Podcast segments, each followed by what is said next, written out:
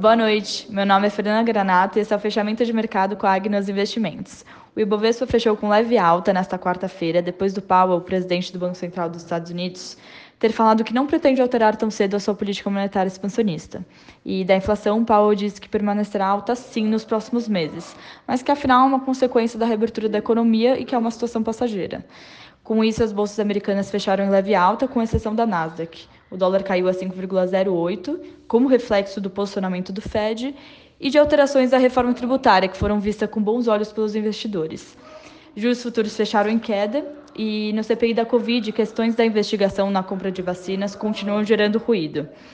Na última semana também, o conflito entre Bolsonaro e o judiciário ganhou atenção depois do presidente falar que não haveria eleição caso o voto impresso não fosse aprovado. E no lado corporativo, o destaque ficou para a Smart Fit, que estreou hoje na bolsa e disparou, chegando a 34,78%. Tenha uma boa noite, bom descanso e nos vemos amanhã.